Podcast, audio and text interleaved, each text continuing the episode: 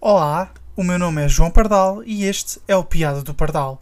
Aqui trata cultura pop por tu. Sejam então bem-vindos a mais um podcast e hoje o episódio promete ser polémico. Este é um alerta CM.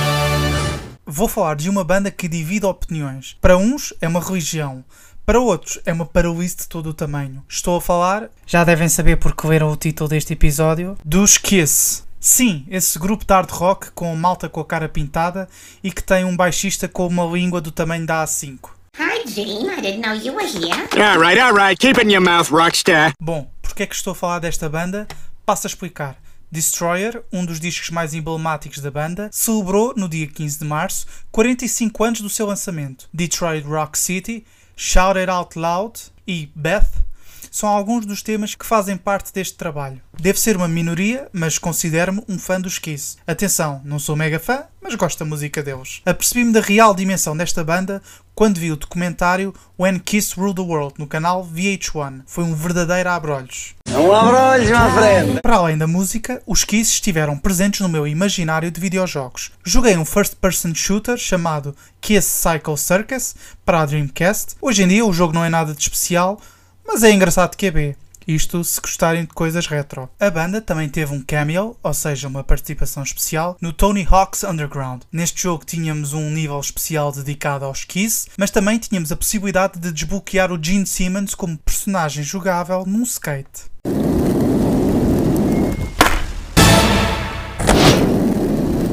Videojogos à parte, os Kiss sempre tiveram um legado imenso em todo o mundo. Mas em Portugal, a história é outra. Com mais de 40 anos de banda, os norte-americanos apenas estiveram duas vezes em Portugal. A primeira aconteceu em 1983, no já demolido Pavilhão Dramático de Cascais. Um facto curioso é que esse concerto foi o primeiro na história da banda em que não usaram a mítica maquilhagem. De forma muito resumida, digamos que foi uma fase de reinvenção dos Kiss. Há um vídeo de uma entrevista à banda em Cascais e vocês não vão acreditar quem é que fez essa entrevista. Nada mais, nada menos que José Rodrigues dos Santos.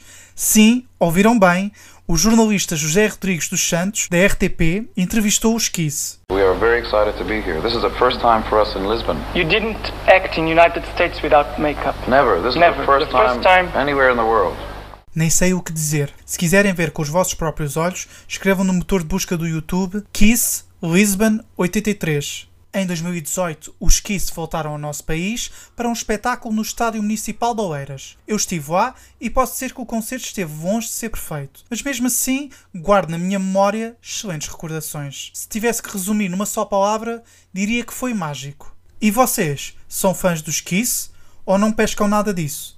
Digam-me o que acham na caixa de comentários, caso estejam a ouvir-me no YouTube, ou então mandem-me mensagem para o meu Instagram. Procurem por piado, underscore do, underscore pardal. Por hoje é tudo, espero contar com vocês no próximo episódio. Fiquem bem, adeus.